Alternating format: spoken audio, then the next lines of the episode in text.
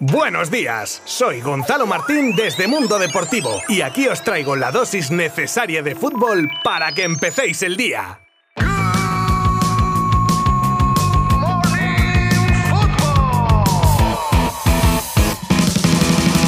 No fue la mejor noche de Champions de los equipos españoles, desde luego, con dos empates y una derrota.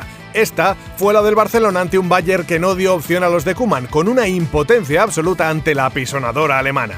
Y es que o este Bayern está un peldaño por encima o el Barça está uno o dos por debajo y por desgracia me quedo con la segunda opción. Aún no sabemos cómo puede evolucionar un equipo en construcción y con tanta gente joven. Lo que sí sabemos es que ahora mismo donde no hay mata no hay patata. Y repito, a día de hoy poco más se le puede exigir a este equipo. Y es que necesita un tiempo que no se puede permitir, por desgracia. Aún así, el Barça acabó mostrando pequeños detalles de un bloque de jóvenes que al menos dieron un paso al frente y, en mi modesta opinión, mostraron la mejor imagen del Barcelona en el partido de ayer.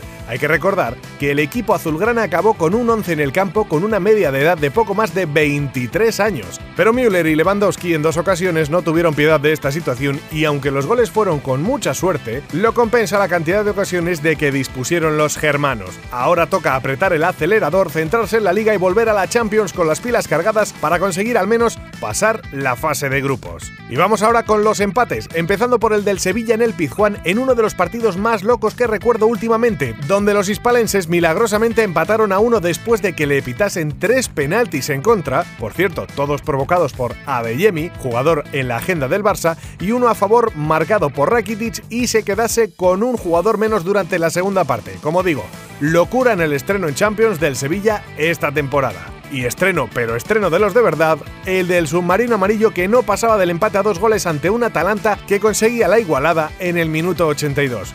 En este caso el sabor es agridulce, ya que los de Emery cuajaron un gran partido en el que destacó el portero italiano que salvó a su equipo de irse de Villarreal con otro resultado menos favorable.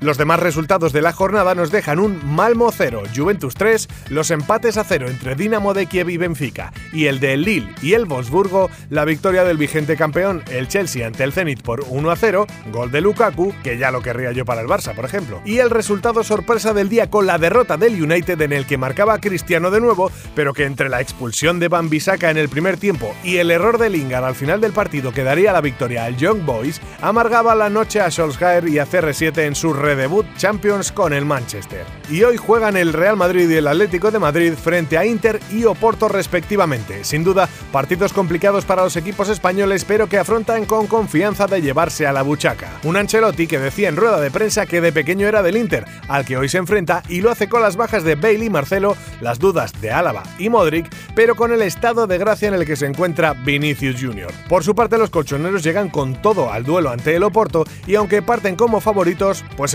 que ya sabemos de la filosofía del cholo del partido a partido, etcétera, etcétera. Suerte a los dos. También se espera con ansias el debut por fin desde el inicio del tridente de la muerte del PSG, que podría darse en el partido de hoy ante el Brujas. No ha confirmado nada Pochettino, que lo que sí que ha hecho ha sido quitarse presión de encima diciendo que el PSG no es el favorito al título, que el rival a batir es el Chelsea y bla bla bla.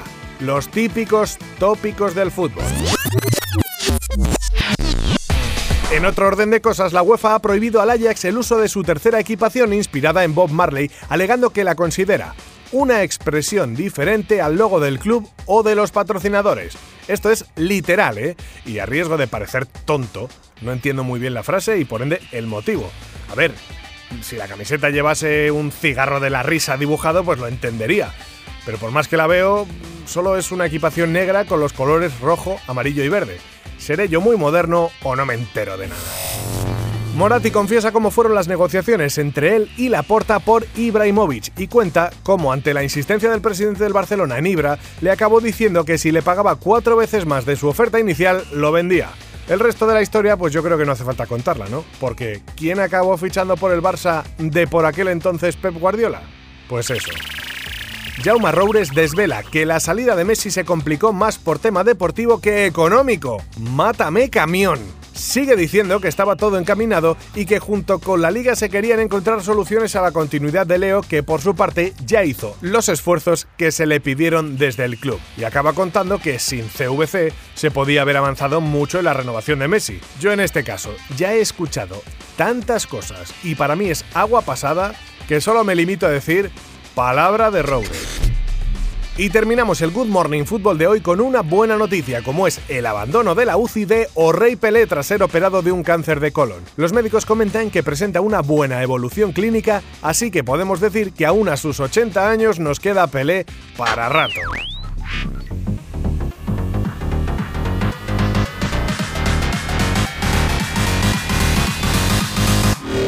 Y hasta aquí el episodio de hoy. No os olvidéis de visitar nuestra web y redes sociales para estar informados al instante de todo lo que ocurra en el mundo del deporte. Volvemos mañana con más cositas. Adiós. Mundo Deportivo te ha ofrecido Good Morning Football, la dosis necesaria de fútbol para comenzar el día.